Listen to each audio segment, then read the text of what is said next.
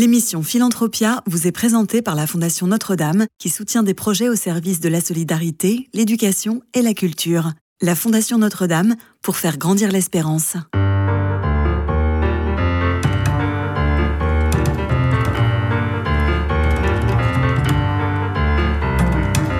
Philanthropia, Simon Tatro. Bonjour à tous et bienvenue dans Philanthropia sur Radio Notre-Dame. Chaque semaine, vous le savez, je vous fais découvrir ceux qui s'engagent au service de l'homme, que ce soit près de chez vous ou partout en France. L'accueil, la formation et l'aide à l'insertion des jeunes en difficulté sociale ainsi que l'accompagnement des familles dans le cadre d'une démarche préventive. C'est le credo de la Fondation Apprenti d'Auteuil qui œuvre depuis 1866. Mon invité est Nicolas Truel, directeur général de la Fondation. Bonjour. Bonjour. Alors peut-être que dans un premier temps, eh bien, nous pourrions présenter, faire un historique des apprentis d'Auteuil qui œuvrent depuis si longtemps. Oui, euh, depuis plus de 150 ans. Peut-être je vais m'arrêter sur trois dates. Euh, en 1866, euh, la fondation est créée par un prêtre du diocèse de Paris, l'abbé Louis Roussel, qui accueille euh, six jeunes des rues et qui va les accompagner euh, d'abord dans l'instruction religieuse, mais très vite dans l'apprentissage d'un métier, en faire des hommes et, qui capables de, de, tenir leur place dans la société. Et puis, quelques années plus tard, 1923, arrivée du père Brottier, Danel Brottier, un spiritain, euh, un héros de la Grande Guerre, euh, qui redresse euh, Apprenti d'Auteuil, qui à cette époque-là n'était pas en très très bonne santé, et qui va en faire en quelque sorte la fondation reconnue d'utilité publique en 1929 que nous connaissons aujourd'hui.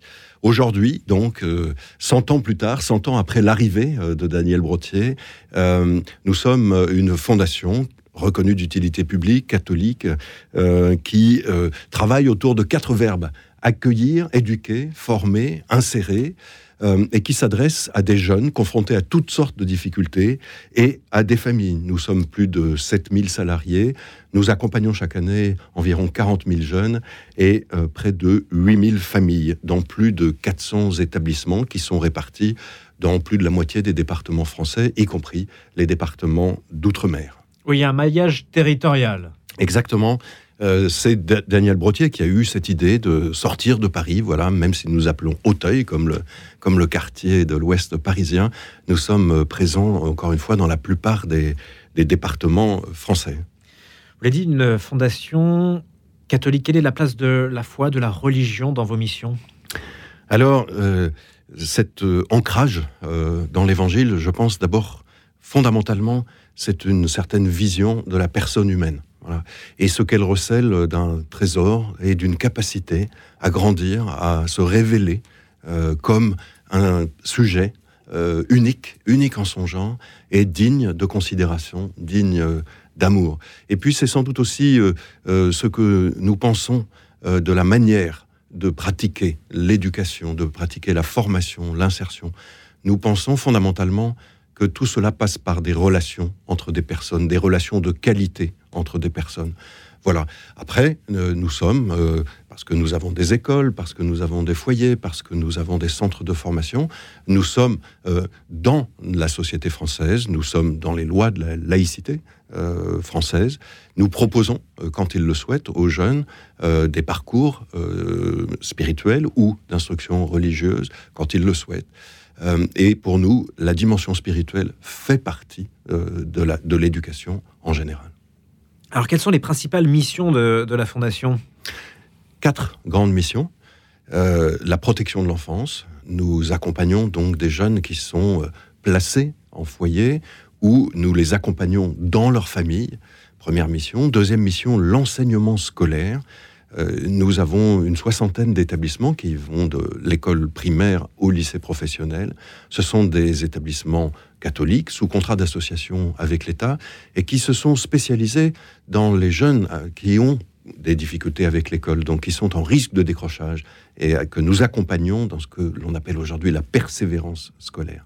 Ensuite, une troisième mission, la formation professionnelle et l'insertion professionnelle. Il s'agit là de, remobiliser, de remotiver des jeunes, bien souvent euh, à l'arrêt, qui ont entre 16 et 25 ans, et de les accompagner vers la formation et vers l'emploi. Et enfin, dernière mission, le soutien aux familles, que nous appelons le soutien à la parentalité. Accompagner les parents dans leur rôle de parents, leur redonner confiance en eux, leur redonner les moyens d'être les premiers éducateurs de leurs enfants. Des missions très importantes, effectivement. Euh, et si on devait définir la, vocation de la Fondation euh, Apprenti d'Auteuil? Ben, Le père euh, Brottier a eu cette phrase que nous reprenons maintenant souvent à notre compte, parlant des jeunes. Il dit devenir des hommes et des femmes debout. Voilà. Accompagner ces jeunes que la vie n'a pas favorisés, qui ont parfois été maltraités, qui eux-mêmes parfois sont devenus violents les accompagner pour être des personnes à part entière, pour être des acteurs de leur propre vie, des acteurs de la société. Voilà la, mission fondamentale de la Fondation.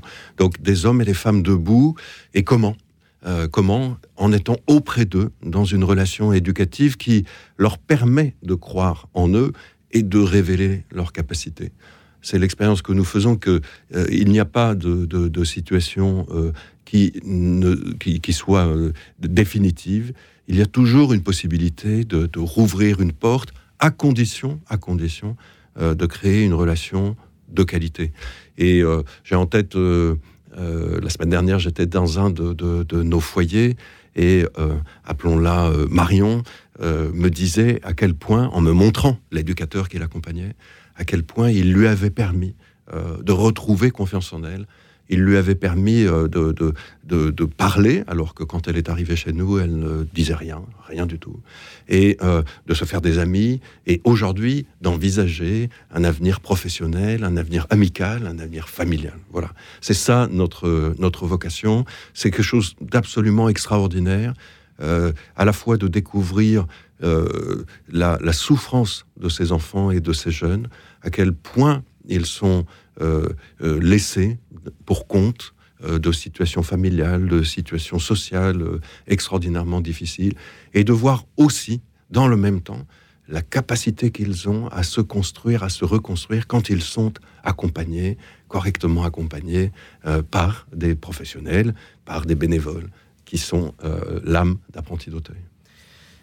Si on devait s'intéresser au mode de, fonctionnement, comment est-ce que vous identifiez les, jeunes en, difficulté euh, euh, auxquels vous venez en aide finalement? Il y a de, multiples portes d'entrée, si je peux dire.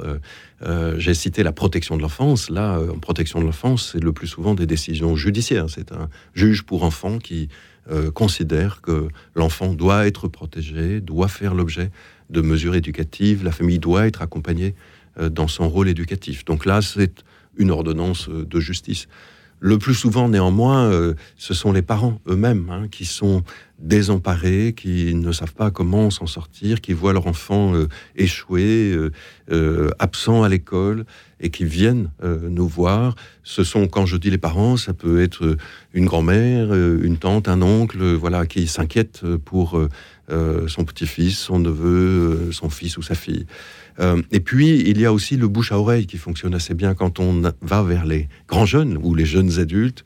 Euh, on, voit bien que euh, on va demander des conseils à son entourage. Et s'il y a quelqu'un qui connaît un lieu où on peut se reconstruire, alors on y vient. Vous voyez que ça donne plusieurs, plusieurs modalités.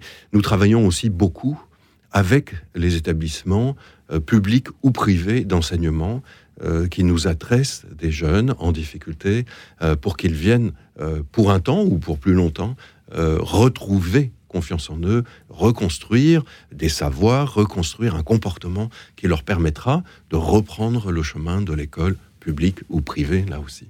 Et justement, quels sont les axes de travail? Vous avez parlé du comment devenir un homme debout, comment retrouver confiance en soi, notamment quelles sont les dimensions qui sont importantes au sein de votre enseignement dans, encore une fois, je le redis parce que c'est essentiel, tout passe par la qualité de relation.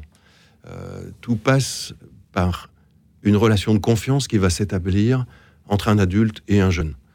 Bien souvent, la plupart de ces jeunes pourraient, ou devraient d'ailleurs, ne plus faire confiance à un adulte. Refaire confiance à un adulte qui va euh, écouter, qui va se déplacer là où est euh, l'enfant, là où est le jeune.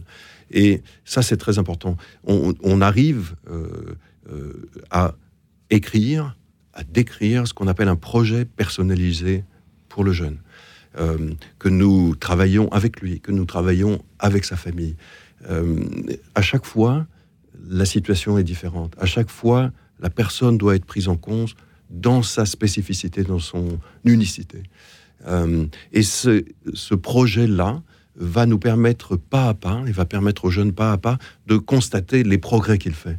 Bien souvent, euh, les jeunes que nous accueillons euh, sont confrontés à ce qu'on peut parfois appeler une stratégie d'échec, c'est-à-dire ce que je sais euh, paradoxalement réussir, c'est d'échouer comment sortir de cette, euh, de cette spirale d'échec, comment accepter en quelque sorte de réussir? ça fait très peur parfois hein, quand on a toujours le sentiment de ne rien valoir, euh, de ne rien pouvoir faire.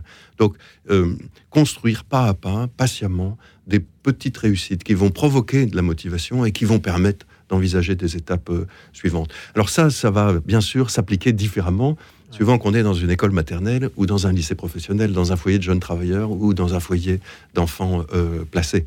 Euh, mais à chaque fois, le principe est le même, euh, d'arriver à construire avec chaque jeune, avec chaque enfant, son projet et de le placer dans un collectif que nous appelons une communauté, une communauté éducative qui va vivre avec l'enfant, avec le jeune. Ce sont les autres jeunes, ce sont les éducateurs, ce sont les enseignants, les formateurs. Voilà. Arriver à la fois à faire un projet personnalisé dans un collectif, dans une communauté qui accompagne chacun des jeunes. Voilà comment ça fonctionne, mais bien sûr, il faut rentrer dans le détail à chaque fois pour, pour bien le comprendre, bien le mesurer. Vous avez beaucoup parlé de la, relation, le lien, l'échange, le partage finalement. Est-ce que vous avez un, témoignage que vous souhaitiez partager avec nous? Ben, je, vous ai déjà euh, parlé de Marion. Euh, euh, Marion avait un, un éducateur référent. On travaille souvent avec une référence éducative. Hein.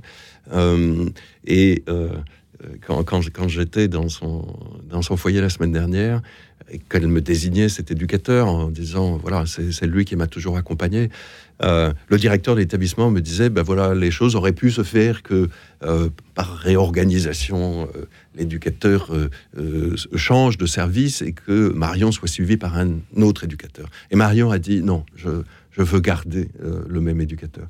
Ça pour moi c'est c'est vraiment très signifiant de, de ce que dans cette relation éducative il n'y a pas un qui sait et l'autre qui ne sait pas encore et à qui on va euh, euh, transférer un savoir, des comportements, etc. Il y a quelque chose qui se construit ensemble. Il faut absolument que chaque jeune, chaque enfant soit acteur de son parcours éducatif. Et donc, euh, lui laisser la main, en quelque sorte. Et, ça a des conséquences. Ça a des conséquences sur nos organisations, nos pratiques éducatives. ce n'est pas facile, parce qu'ils nous attendent là où nous ne sommes pas et euh, se déplacer euh, vers euh, leur situation réelle, c'est un enjeu majeur de l'éducation. C'est pas nouveau. Don Bosco, à la fin du 19e, disait déjà il faut aller là où est le jeune. Mais quand on voit en pratique ce que cela signifie, c'est une remise en cause permanente des, des, méthodes éducatives, des méthodes pédagogiques, d'enseignement, euh, pour prendre en compte ce pouvoir d'agir, ce, cette nécessité d'agir pour chaque jeune, plutôt que d'en faire euh, quelqu'un qui apprend, qui répète, d'en faire un acteur, un acteur de sa vie et un acteur de la société. Nicolas Truel, pour conclure, parlons un peu de, votre parcours au sein de la Fondation et, de ce qui vous anime dans votre mission au quotidien. Je pense que moi j'ai un parcours essentiellement dans le monde de l'entreprise. Euh, pour être tout à fait précis, j'ai commencé au service de l'État, mais ensuite j'ai été dans, un grand groupe international, puis dans, dans une PME, j'ai même travaillé dans la finance, donc j'ai connu beaucoup de métiers euh, différents. Euh, j'ai découvert à la fois la profondeur des déchirures de notre société, des, ruptures de transmission, euh, ces enfants et ces parents qui, qui, ne se parlent pas, qui ne se parlent plus, et voire pire. J'ai découvert aussi euh, tout ce qui est possible de faire, et c'est ça, je pense, euh, qui m'anime. Ce qui m'anime aussi, c'est de faire le pont, de faire le pont entre ces mondes de l'entreprise et de l'action sociale, de l'entreprise et de l'éducation, parce qu'il me paraît essentiel dans notre pays que nous soyons tous euh, conscients de ces nécessités, acteurs de cette tâche, de faire aussi le lien entre Apprentis d'Auteuil et ses donateurs, toute cette communauté qui, qui nous accompagne, parce que sans eux, nous ne ferions rien si nous n'étions pas accompagnés matériellement et plus que matériellement, et accompagnés moralement, spirituellement parfois. Merci Nicolas Truel. Je rappelle vous êtes directeur général de la Fondation Apprenti d'Auteuil et nous on se retrouve la semaine prochaine pour un nouveau numéro de Philanthropia.